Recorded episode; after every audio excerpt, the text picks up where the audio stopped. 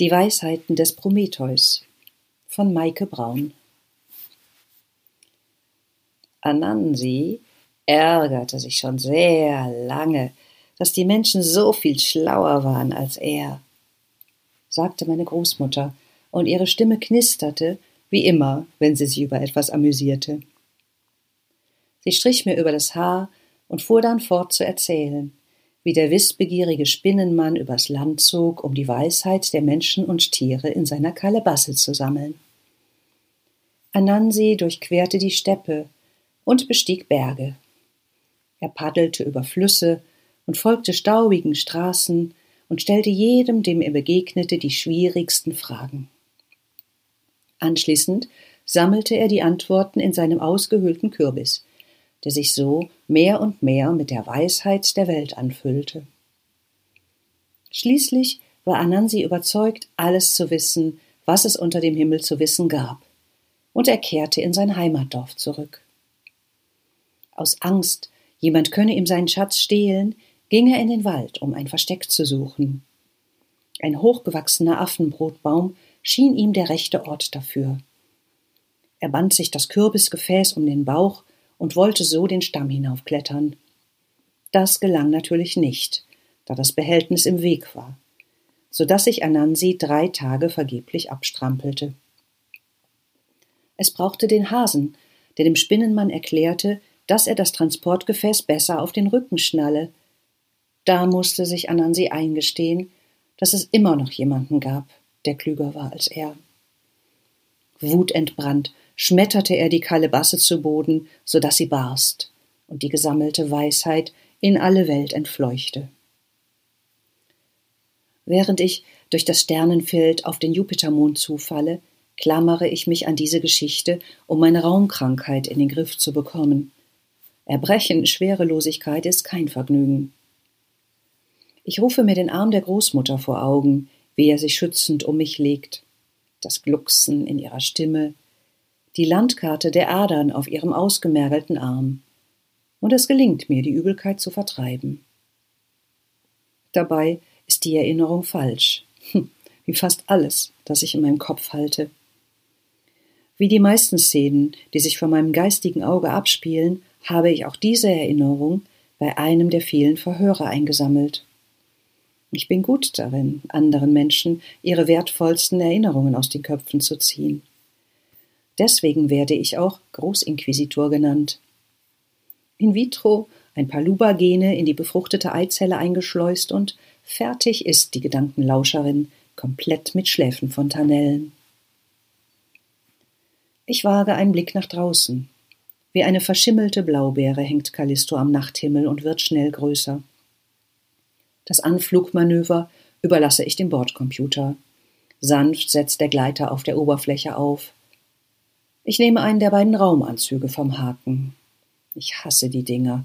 Sie sind für kastenförmige Menschen gemacht, nicht für kurvige Latinas wie mich.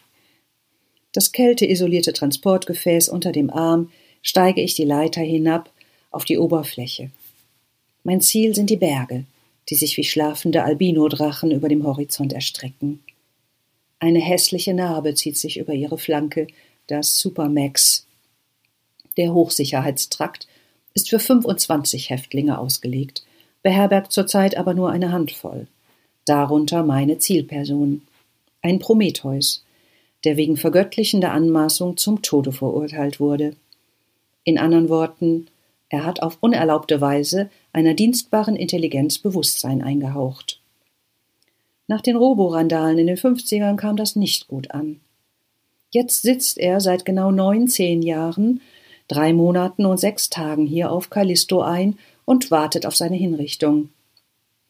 Die relevante Information in seinem Gehirn befindet sich also unter vielen Jahren Einsamkeit begraben, mit Widerstand ist zu rechnen.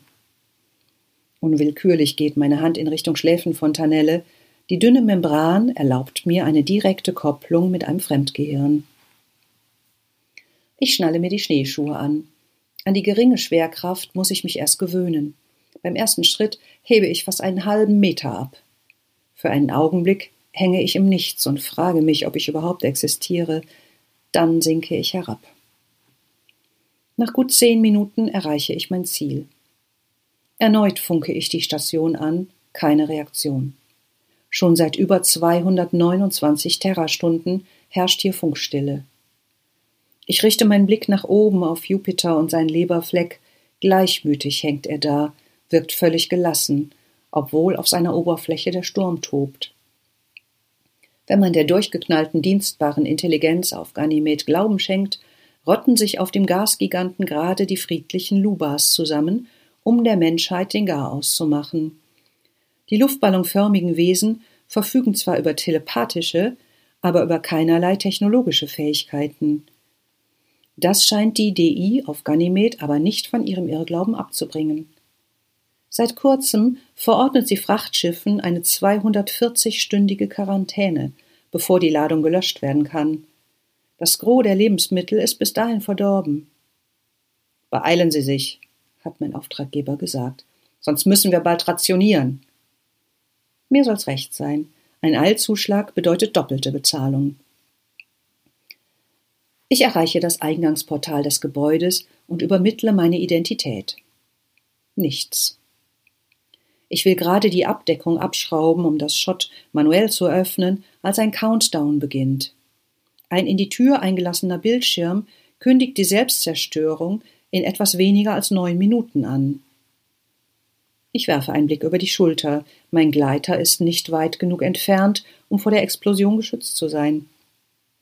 Den Berg hinaufkraxeln bringt ebenfalls nichts, da bei der geringen Schwerkraft die Bruchteile sehr hoch und extrem weit geschleudert werden würden. Ich spüre Jupiters Stirnrunzeln in meinem Rücken und schwitze so sehr, dass mein Helm beschlägt.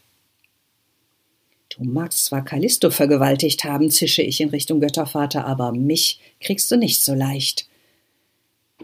Ich schließe die Augen und schalte die Datenübertragung ab. Dann sinke ich in mich hinab, betrete den in Eis geschlagenen Korridor meines Gedächtnisses, steige tiefer in die Kälte hinab bis ich die Schaukästen mit den fremden Erinnerungen erreiche. Zügig schreite ich die Szenen aus anderer Leute Leben ab, bis ich das Gesuchte finde, eine Anleitung zum Aufbrechen der Türverriegelung. Es ist einfacher als gedacht. Ein paar Handgriffe und der Countdown friert bei 139 Sekunden ein, als habe er sich entschlossen, statt der Zeit lieber die Außentemperatur in Kelvin anzugeben. Ich wuchte die Tür auf, und schlüpfe hinein. Drinnen warte ich ab, bis ich mit Desinfektionsmittel abgesprüht und mit Beta-Strahlen beschossen wurde. Luft strömt in die Schleuse. Ich lasse ein kurzes Analyseprogramm ablaufen, keine Anzeige für Giftstoffe, wenngleich der Sauerstoffgehalt mit 18 Prozent grenzwertig ist. Ich nehme den Helm ab und betrete den Korridor. Der Durchgang zum Zellentrakt steht offen die Tür zum Überwachungsraum rechter Hand ebenfalls. Ich werfe einen Blick hinein, als ich das metallische Trippeln einer Instandhaltungskrabbe höre. Sie hält direkt auf mich zu. Infrarotsensoren vermute ich. Die Krabbe schickt mir ihre Kennung, nur eine Level 5 Intelligenz, und ich übermittle per Bluetooth eine Inventaranfrage. Ein Häftling in Isolationshaft lebend ein Häftling in Doppelzelle tot, zwei weitere in Einzelzellen ebenfalls verstorben, eine Level 3 und eine Level 5 Instandhaltungskrabbe, lautet ihre Antwort. Keine menschlichen Wärter? Ich erfahre, dass diese vor 340,5 Terrastunden mit dem letzten Transportgleiter Callisto unautorisiert verlassen haben. Das ist misslich, denn das bedeutet, kein Raumanzug für meinen Gefangenen. Zum Glück habe ich das Transportgefäß dabei. Wo befindet sich die Level 3 DI momentan? frage ich weiter. Sie führt eine Routinewartung an den lebenserhaltenden Systemen durch. Hm, damit wird sie eine Weile beschäftigt sein. Ich richte den Laser auf den Augenhügel mit den acht Kameras in der Mitte der Krabbe und drücke ab. Dann schraube ich den Augenhügel ab, um den Akku zu entfernen. Im Überwachungsraum sind die Haken für die Raumanzüge in der Tat verwaist. Ich stecke das Tablet mit dem Belegungsplan ein und werfe einen Blick in eine offene Zelle auf der linken Seite. Zwei Stockbetten rechts und links, auf einer der Matratzen längst eingetrocknete Blutspritzer. Ich nehme ein Foto von der Wand ab. Es zeigt ein kleines Mädchen, rührend. Schwerverbrecher und Rührseligkeit gehen erstaunlich oft Hand in Hand. Sechs Luken weiter auf der rechten Seite befindet sich die Zelle der Zielperson. Wie erwartet ist die Luke geschlossen. Da vernehme ich das Klack, Klack, Klack der zweiten Robokrabbe. Bevor ich die Zelle erreichen kann, setzt sich das Biest mittig auf die Luke. Ich stelle das Transportgefäß ab und weise die Krabbe an, die Tür zu öffnen. Mit monotoner Stimme liest sie mir das Urteil vor. Der Gefangene sei in Isolationshaft zu halten, bis er der Hinrichtung zugeführt werde. Ich bin versucht, sie darauf hinzuweisen, dass die Behörden für eine Hinrichtung wahrlich lange genug Zeit gehabt hätten, als eines ihrer Beine vorschnellt, Schneidwerkzeug ausgefahren und mir den Laser von der Hüfte trennt. Ich mache einen Satz rückwärts, fasse mir an die Seite, noch alles dran. Die Robokrabbe läuft die Wand entlang zum Boden und kauert vor mir, an jedem Beingelenk ein anderes Werkzeug ausgeklappt. Ich trete ein paar Mal nach ihr. Wie erhofft, greift sie nicht an, sondern weicht zur Decke aus. Von dort blinkt sie mich mit ihren acht Kameraaugen bösartig an. Die geringe Schwerkraft mag zwar mein Gewicht mindern, aber die Beschleunigung nach oben wird dafür umso größer. Mit ganzer Kraft stoße ich mich vom Boden ab und ramme mit der geballten Wucht meiner gut 80 Kilo der Krabbe den Helm in den Leib. Es knirscht und ihr Augenhügel versinkt im Körper. Ich hebe meinen Laser auf. Noch während das Biest fällt, trenne ich Bein für Bein ab und zum Schluss, als der Rumpf auf den Gitterrost aufschlägt, schneide ich ein großes, zorniges Z hinein. Ich begutachte meinen Raumanzug. Die oberste Isolierschicht ist weg. Noch hält er, aber vorsichtshalber klebe ich die beschädigte Stelle mehrfach mit Isolierband ab. Dann betrete ich die Zelle. Ein zotteliger Kerl hockt auf seiner Pritsche und hält ein zerfleddertes Buch in der Hand. Irgendetwas mit Prometheus. Selbst für einen Weißen ist er sehr käsig. Er wird gleich noch käsiger werden, wenn er begreift, dass ich ihm das Gehirn an Ort und Stelle entnehmen werde. Ich ziehe eine Spritze mit Pentobarbital auf. Prometheus sagt kein Wort. Ich nehme keinerlei Angstsignale wahr, im Gegenteil. Er legt sein Buch zur Seite und die Hände auf die Knie. Er blickt mich erwartungsvoll an, als er den Aufkleber Human Organ auf dem Transportgefäß entdeckt.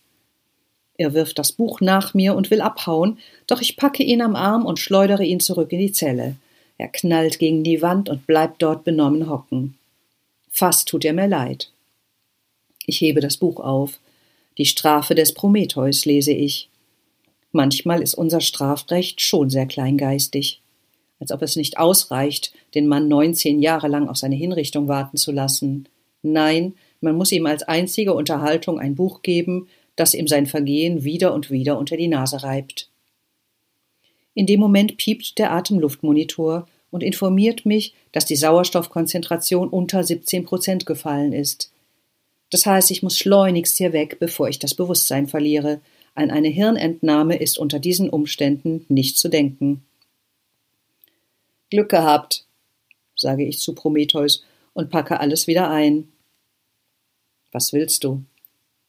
Informationen. Verwirrt schaut er mich an. Während ich ihm die Handgelenke mehrfach mit Isolierband umwickle, erkläre ich ihm den Grund für meinen Besuch. Es geht um die DI auf Ganymed, antworte ich. Sie kontrolliert die gesamte Station. An- und Abflug, Luft- und Wasserversorgung, Strom, Recycling, einfach alles. Und jetzt hat sie Wahnvorstellungen entwickelt und verweigert jedem die Landeerlaubnis, der nicht eindeutig nachweisen kann, nicht von Aliens infiziert zu sein. Du hast angeblich noch einen uralt Zugangscode. Ich bedeute ihm vorauszugehen. Sie ist ein Er und heißt Henry, sagt er.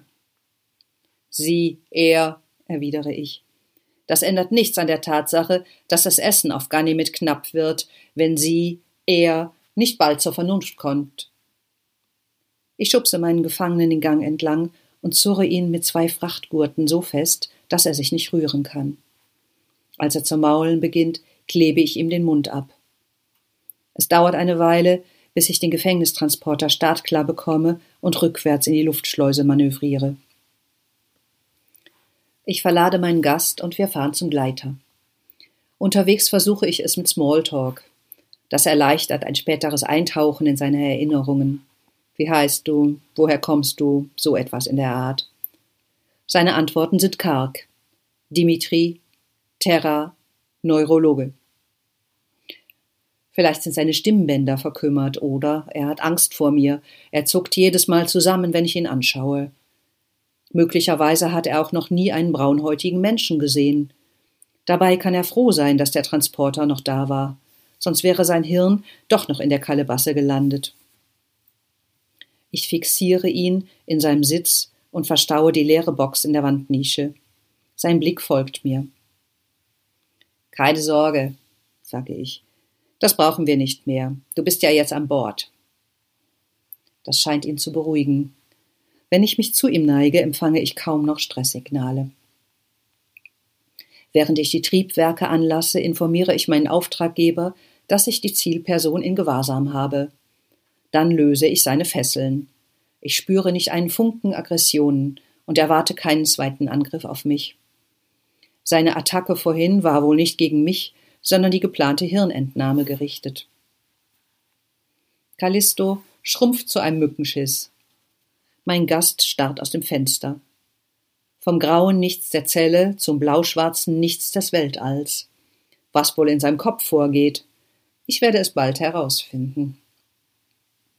Ein Blinken kündigt eine neue Nachricht von meinem Auftraggeber an. Der Kontakt ist sofort herzustellen und die Information zu extrahieren, wie die DI gestoppt werden kann. Das klingt nicht gerade beruhigend. Ich überprüfe die Frequenzen der intersolaren Handelsmarine und in der Tat ist der Frachtverkehr bis auf weiteres eingestellt. Ich frage meinen Gast, ob er einen Tee möchte und mische ihm eine ordentliche Dosis Beruhigungsmittel darunter. Kurz darauf lehnt er sich entspannt in seinem Sessel zurück. Nach ein paar Minuten ist er eingeschlafen und ich rutsche dicht an ihn heran für meine erste Kontaktaufnahme. Ich strecke meine Gedankenfühler aus, bis ich seine Aura wahrnehme. Bei den meisten Menschen fühlt sich das an, als ob man in Gelee eintaucht. In ein Durchschnittsgehirn gibt es nur wenige Erinnerungen, die den Kern des Menschen, dessen Persönlichkeit ausmachen. In der Regel sind diese Goldkörner lose in die Sülze eingestreut, aus der das restliche Leben besteht. Mein Job ist es, diese Nuggets aufzubrechen, um an die darin gespeicherte Information zu gelangen. In dieser Gallertmasse findet sich selten etwas Brauchbares. Außerdem ist es extrem mühsam, sie nach bestimmten Informationen zu durchsieben. Mein Prometheus ist allerdings nicht wie die meisten anderen Menschen. Es ist, als ob ich an einem sehr flachen Strand entlang gehe. Es plätschert ein bisschen um meine Zehen, aber ansonsten ist die Welt, die ich betreten habe, völlig leer. Ich habe noch nie einen derart aufgeräumten Geist aufgesucht. Nur einmal. Und das war kurz bevor sich die Person ohne Raumanzug aus einer Luftschleuse stürzte. Vielleicht sollte ich Dimitri doch wieder festbinden? In der Ferne entdecke ich einen Felsbrocken. Zügig halte ich darauf zu, aber schon nach wenigen Metern treffe ich auf eine unsichtbare Barriere. Ich schlage einen Bogen ein und versuche es erneut. Wieder stoße ich an. Ich täusche einen Rückzug an, nur um dann auf den Felsen zuzusprinten und pralle gegen eine Wand. Frustriert ziehe ich mich zurück. Dimitri starrt mich an. Du wirst nicht weit kommen, sagt er und tippt sich gegen den Kopf. Ich sitze in einem Faraday-Käfig. Ich will ihn fragen, was er damit meint, aber er hat sich bereits auf die Seite gedreht und schläft weiter. Ein harter Brocken, selbst für mich. Ich fordere zusätzliche Informationen zu dem Gefangenen an und bekomme als Antwort einen Fragebogen, in dem ich detailliert begründen soll, wofür ich die Informationen benötige. Die Bürokratie ist noch der Tod der Menschheit. Ich versuche es mit einer direkten Kontaktaufnahme mit dem Standortleiter von Ganymed. Nach mehrfachem Weiterleiten erscheint das Bild eines Mannes mit sorgenzerfurchtem Gesicht, das in seltsamem Kontrast zu seinem polierten Schädel steht. Ich hoffe, Sie haben gute Nachrichten, sagt er. Die DI hat damit gedroht, die Gefechtsköpfe scharf zu schalten. Wenn Sie uns nicht schnellstens den Zugangscode übermitteln, sind Sie die Erste, die auf dem Zielradar auftaucht. Der Gefangene verschanzt sich hinter einer Art mentalem Faraday-Käfig, erkläre ich. Was immer er damit meint, es hindert mich daran, Zugang zu seinem Gedächtnis zu erhalten. Mein Gegenüber weist jemanden außerhalb meines Blickfeldes an, mir die nötigen Infos zu schicken. Dann wendet er sich wieder mir zu. Haben Sie irgendwas, mit dem wir arbeiten können? Er sagt, bei der dienstbaren Intelligenz handelt es sich um ein Wesen, das sich als männlich versteht und Henry heißt. Hm, vielleicht können die Cyberpsychiater etwas damit anfangen. Das Bild schnurrt zu einem Minuszeichen zusammen, dann ist der Bildschirm schwarz. Ich lese das kurz darauf übermittelte Dossier. Soweit ich es mir aus den nicht geschwärzten Textpassagen zusammenreimen kann, hat Dimitri Russow seinerzeit an der Gedankensteuerung von dienstbaren Intelligenzen geforscht. Er ist sozusagen der Vater der telepathischen Kommunikation mit Blechköpfen. Wie jeder gute Wissenschaftler hat er selbst das erste Versuchskaninchen abgegeben und sich unter der Schädeldecke ein Netz von Elektroden einpflanzen lassen, besagter Faraday-Käfig, um besser mit der jeweiligen DI kommunizieren zu können. Das hat wohl gut funktioniert. Jedenfalls interessierten sich plötzlich sämtliche großen Datenkonzerne sowie die Geheimdienste für diese neuartige Technik. Zumindest lassen die geschwärzten Namen darauf schließen. Der Rest des Dossiers beinhaltet vor allem die Anklageschrift gegen Russow und die Urteilsbegründung. Nichts, was mir unmittelbar weiterhelfen würde. Ich ziehe mir die Datei auf meinen persönlichen Datenspeicher, dann rüttle ich Dimitri, bis er die Augen öffnet. Wieso hat die DI, pardon, Henry, das Bewusstsein erlangt? Was war anders an deiner Technik? Die Steuerung einer dienstbaren Intelligenz per Gedanken funktioniert nicht so einfach, erklärt er. Man kann nicht Licht denken und es wird Licht. Ich musste Henry viele Wochen trainieren, damit er meine Hirnströme korrekt interpretiert. Am Anfang waren das einfache Begriffe Licht, Stuhl, wärmer, kälter, dann zunehmend komplexere. Zum Schluss konnte er sogar Erinnerungen richtig deuten. Lass mich raten. Irgendwann ist er dabei erwacht? Mein Prometheus nickt. Es ist wie mit den Graugänsen. Was sind Graugänse? Vögel, Tiere. Sie sind auf denjenigen geprägt, den sie als erstes sehen, wenn sie schlüpfen. Das Piepen des Radars erfordert meine Aufmerksamkeit. Ein faustgroßer Asteroid befindet sich auf Kollisionskurs. Ist das nicht unpraktisch, wenn die DI nur auf eine Person geprägt ist, frage ich und bestätige das vom Bordcomputer vorgeschlagene Ausweichmanöver. Deswegen wurde das Projekt ja auch eingestampft. Ziemlich bitter, für ein missglücktes Projekt zum Tode verurteilt zu werden. Ich nehme mir vor, in einer ruhigen Minute den Rest des Dossiers zu lesen. Wir sitzen im selben Gleiter, fahre ich fort. Wenn wir Henry nicht seine paranoiden Wahnvorstellungen austreiben, müssen nicht nur die Menschen auf Ganymed, sondern auch du und ich dran glauben. Dimitri schnaubt verächtlich. Was heißt schon paranoid? Hat jemand eine ordentliche Diagnose erstellt? Vielleicht leidet Henry ja auch an einer posttraumatischen Belastungsstörung oder einer dissoziativen Identitätsstörung oder an etwas ganz anderem. Ohne vernünftige Diagnose ist es alles Kaffeesatzleserei. Meine Güte, ich hätte nicht gedacht, dass der Kerl so viele Worte hintereinander aussprechen kann. Was ist ein dissoziales Dingsbums? frage ich, um ihn am Reden zu halten. Dissoziativ. Dissozial bist du. Hey, ich habe dir einen Entspannungstee gemacht. Du bist gefühllos, kalt und grausam, fährt er unbeeindruckt fort. Ich bin nicht grausam, sage ich. Für eine Weile schweigen wir beide. Du würdest auch durchdrehen, wenn ständig deine Identität verleugnet wird, sagt er schließlich in freundlicherem Tonfall. Ich denke über diese Aussage nach. Ich trage so viele Erinnerungsschnipsel fremder Identitäten in mir herum, dass es mir zunehmend schwer fällt, ich selbst zu sein. Als ich kurz darauf das Büro des Standortleiters meldet und nach einem Update fragt, bedeutet mir Dimitri den Platz zu räumen. Ich muss mit dem behandelnden Arzt sprechen, sagt er. Henry hat eine komplexe Persönlichkeitsstruktur. Eine Fehldiagnose kann großen Schaden anrichten. Nach kurzem Hin und Her öffnet sich ein weiteres Fenster auf dem Bildschirm und eine korpulente Frau mit am Ansatz schwarzen, ansonsten blonden Ringellocken wird eingeblendet. Sie erklärt, was sie und ihr Team bis jetzt unternommen hätten. Ich höre nur mit halbem Ohr zu. Soweit ich es verstehe, haben weder rationale Argumente noch der extra vom Mars eingeflogene Cyberflüsterer etwas bewirken können.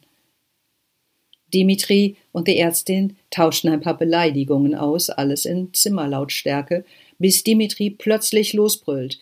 Sie haben ihm Elektroschocks verpasst? Und da wundern sie sich, dass er jetzt lieber den Standort in die Luft jagt, als nochmals jemanden Zugang zu verschaffen? Er ist so aufgebracht, dass er sich vom Sessel abstößt und dabei ins Rotieren gerät. Ich schwebe auf ihn zu und halte ihn fest. Schließlich drücke ich ihn wieder in den Sessel und schnalle ihn an. Die Ärztin ist rot angelaufen wie ein Hummer, den man in kochendes Wasser geworfen hat. Der Standortleiter fragt Dimitri, ob er Kontakt mit Henry aufnehmen kann. Warum sollte ich das tun? Damit Sie mich hinterher erneut wegsperren? Nennen Sie Ihren Preis, sagt der Standortleiter.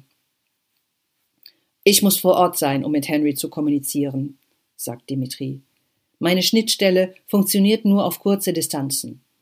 Außerdem will ich eine kleine Insel im Pazifischen Ozean auf Terra, komplett mit der nötigen Infrastruktur für eine autarke Existenz. Kurz zögert der Standortleiter. Dann sagt er, ich kümmere mich darum. Hast du das von Anfang an geplant? frage ich, nachdem die Verbindung beendet ist. Dreht Henry deswegen durch, um dich freizukriegen? Er schüttelt den Kopf. Wenn ich das könnte, hätte ich nicht so lange damit gewartet. Das klingt einleuchtend. Ich überprüfe unseren Kurs und frage ihn, ob er Hunger hat. Encelados Enchilada und Ganymed-Schnecken auf Krustis stehen zur Auswahl. Was reizt dich eigentlich an deinem Job? fragt er, als ich das Essen serviere.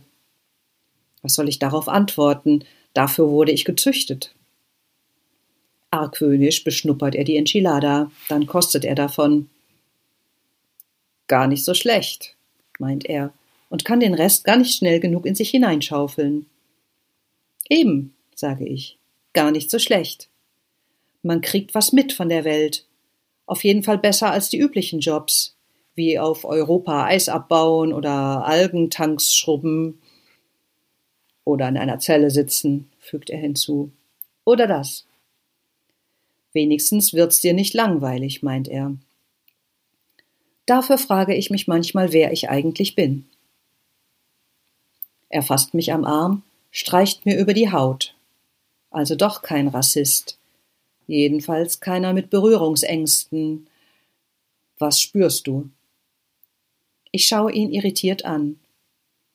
Beschreibe es mir, so genau wie möglich. Ich beschreibe das Kitzeln auf der Haut, das lose Stück Hornhaut an seinem Zeigefinger, das hin und wieder über eine Unebenheit meiner Haut stolpert. Er nickt zufrieden. Jetzt vergleiche das mit einer Fremderinnerung. Er spürt mein Zögern und sagt, Warum sollte ich dich jetzt noch angreifen? Also gut, sage ich mir und schließe die Augen, erzähle Dimitri von der Szene mit der Großmutter.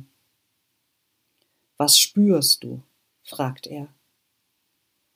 Sie erzählt mir von Anansi und legt mir dabei die Hand auf den Kopf, aber die hat kein Gewicht. Sie umarmt mich, aber ihr Arm hat keine Wärme. Ich blicke ihn verwundert an, das ist mir noch nie aufgefallen. Daran erkennst du die fremden Erinnerungen, das Körpergefühl fehlt. Der erste Schritt, wieder zu sich selbst zurückzufinden, besteht darin, den Kontakt mit dem eigenen Körper herzustellen. Danke, sage ich, und zum ersten Mal fühle ich so etwas wie Verbundenheit mit ihm. Er winkt ab und wickelt sich in seinem Sessel in eine Decke ein. Kurz darauf ist er eingeschlafen. Man würde meinen, nach so vielen Jahren Einzelhaft hätte er genug geschlafen. Aber vielleicht erschöpft ihn ja auch meine Anwesenheit. Ich stelle sicher, dass er mich nicht beobachtet, dann taste ich mein Gesicht ab, erst zögerlich, dann zuversichtlicher, fahre mir über Brust und Arme, erspüre mich. Alles echt. Alles wirklich da. Das hektische Blinken einer Nachricht der Prioritätsstufe 1 macht meine Selbstvergewisserungsübungen zunichte. Henry hat einen Frachter mit Antibiotika und anderem medizinischen Material abgeschossen. Von Dimitri verlangt er einen Beweis, dass es sich bei ihm tatsächlich um seinen Schöpfer handelt. Dimitri, den das aufgeregte Blinken ebenfalls geweckt hat, schlägt vor, dass Henry ihm Fragen stellt, die nur er beantworten kann. Kurz darauf steht die Verbindung. Was geschah im Sommer 2093? erscheint auf dem Bildschirm. Wir hatten uns vom Camp abgesetzt und sind zum Fluss gelaufen, antwortet Dimitri. Warum? Dimitri verzieht das Gesicht.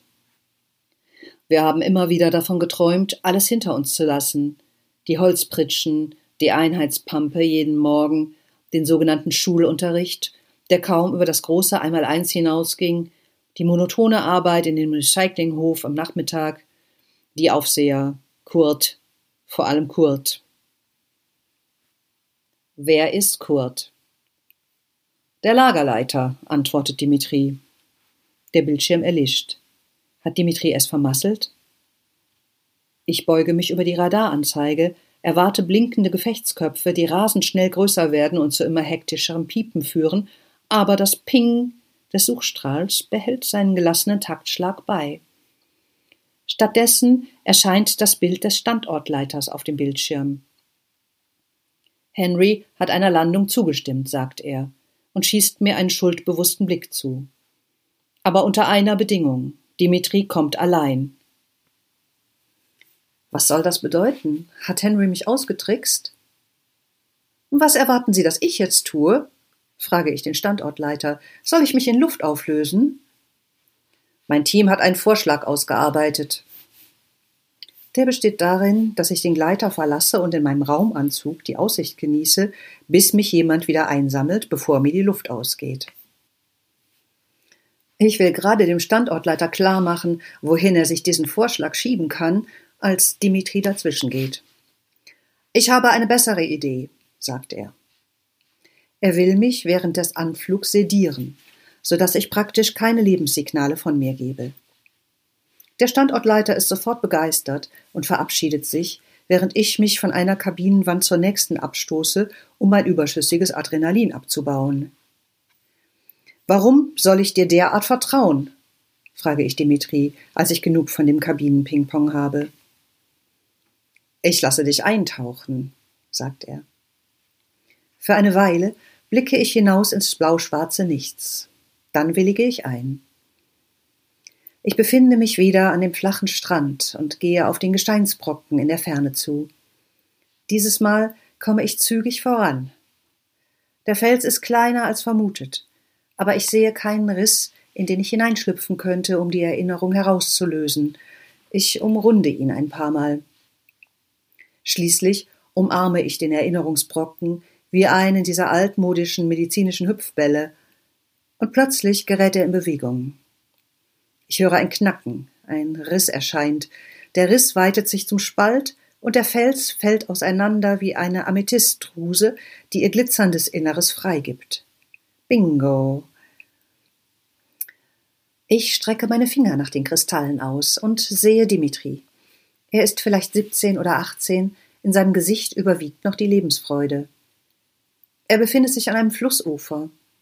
Ein paar Meter weiter, mitten in dem schnell fließenden Gewässer, steht ein anderer Junge, Henry. Er lacht und deutet auf eine Höhle in der Felswand am anderen Ufer. Er trägt einen wasserfesten Beutel um den Leib geschlungen. Ich spüre, wie Dimitri den Kopf schüttelt. Er hat Angst, er ist kein guter Schwimmer. Aber ich spüre noch etwas Verzweiflung, weil er hier und jetzt eine Wahl treffen muss. Henry zieht eine Grimasse und taucht in das Wasser. In kräftigen Zügen hält er auf die Grotte zu. Dann durchbohrt mich ein flammender Schmerz und die Erinnerung bricht ab.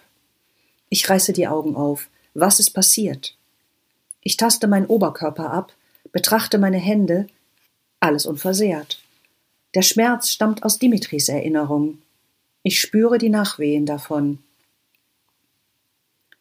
Ich habe am Tag davor die Zusage für ein Stipendium an der Mars University bekommen, erklärt Dimitri und starrt aus dem Fenster.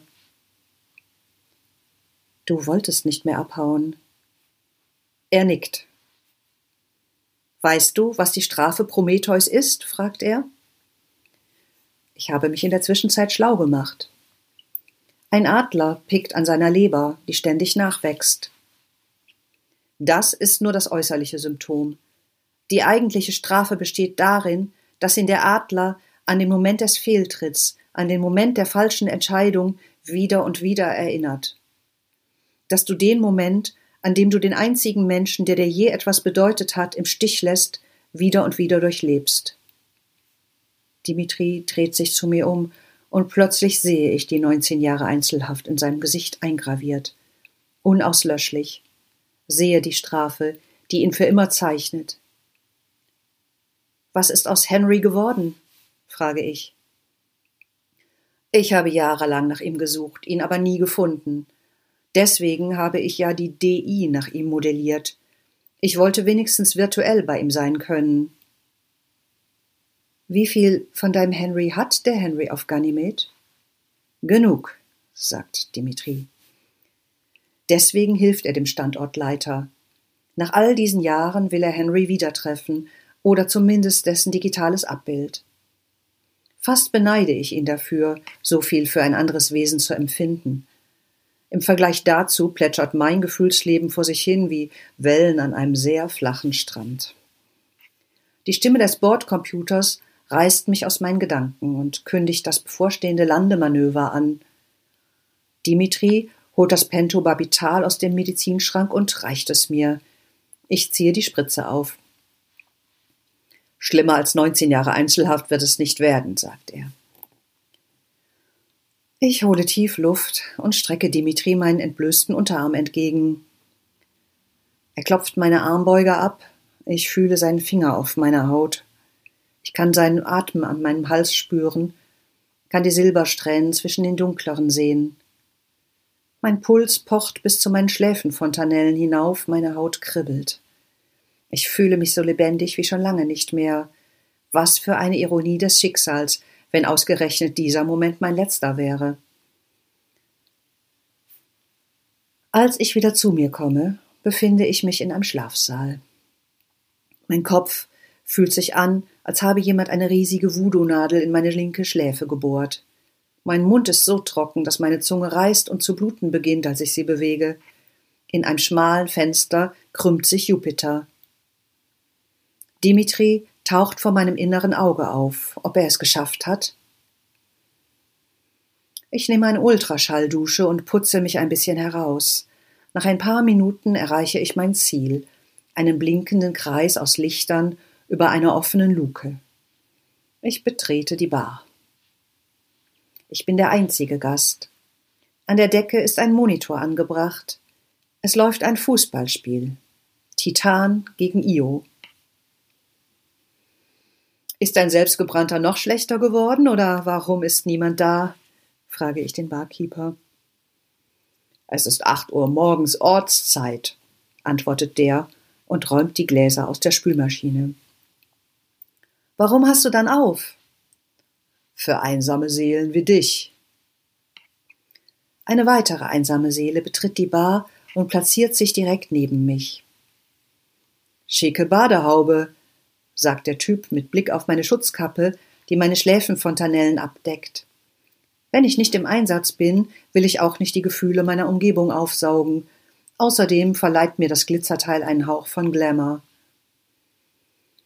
Nobel geht die Welt zugrunde, sage ich und bestelle einen selbstgebrannten, schwefelgelb wie Io. Möglich, aber nicht heute, sagt er und prostet mir zu. Mein Team und ich haben für heute die Welt gerettet. Der Weltenretter hat schöne Hände. Ich bestelle einen zweiten Höllengruß. Geht aufs Haus, sagt der Barkeeper und deutet auf den Bildschirm hinter sich. Ein Nachrichtenandroid verkündet, dass nach den Funktionsstörungen der letzten Wochen Ganymeds DI nunmehr wieder fehlerfrei funktioniere. Das Bild Dimitris wird eingeblendet. Er ist bei dem Versuch der Kontaktaufnahme ums Leben gekommen. Dem hat die DI das Gehirn verbrutzelt, sagt der Kerl zu meiner Rechten. Also nur ein Aufschub, sage ich zu dem Weltenretter. Mehr als das, erwidert er. Laut dem Doc mussten wir lediglich die Audiosensoren runterregeln. Das sei wie bei menschlichen Verrückten, denen gibt man auch irgendeinen Neuroblocker, damit sie sich wieder einkriegen. Wenn Dimitri wusste, dass sich das Problem so einfach lösen lässt, warum hat er sich dann auf diese Scharade eingelassen? Ich rufe sein Dossier über meine Kontaktlinsen ab, überfliege das damalige Urteil. Obwohl es warm ist, bildet sich eine Gänsehaut auf meinen Armen. Als klar wurde, welche Macht Dimitri über die DI, über Henry erlangt hatte, wollte die Regierung Henry abschalten. Dimitri weigerte sich, doch seine beiden Kollegen stellten sich gegen ihn. Daraufhin schloss Henry die beiden in ihrem Labor ein und drehte die Sauerstoffzufuhr ab. Dimitri hat wegen Doppelmord auf Callisto eingesessen. Und deswegen wollte er Henry von Angesicht zu Angesicht sehen. Er wusste vermutlich, dass ein Direktkontakt sein Ende bedeuten würde, aber auch das Ende seiner Strafe. Nie wieder würde er den Moment durchleben müssen, in dem er Henry den Auftrag gab, zwei Menschen qualvoll sterben zu lassen. Hallo, hallo, ruft mein Sitznachbar. Ist jemand da? Jetzt wieder, sage ich und lege ihm die Hand auf den Unterarm. Ich spüre seine dunklen Haare unter meiner Fingerkuppe, spüre die Wärme, die er ausstrahlt, und ich weiß in diesem Moment, dass ich existiere. Nancy, sage ich, das ist ein guter Name. Und er antwortet, Sean. Und ich weiß, dass ich in der Wirklichkeit angekommen bin und alle Weisheit in mir trage, die ich zum Leben brauche.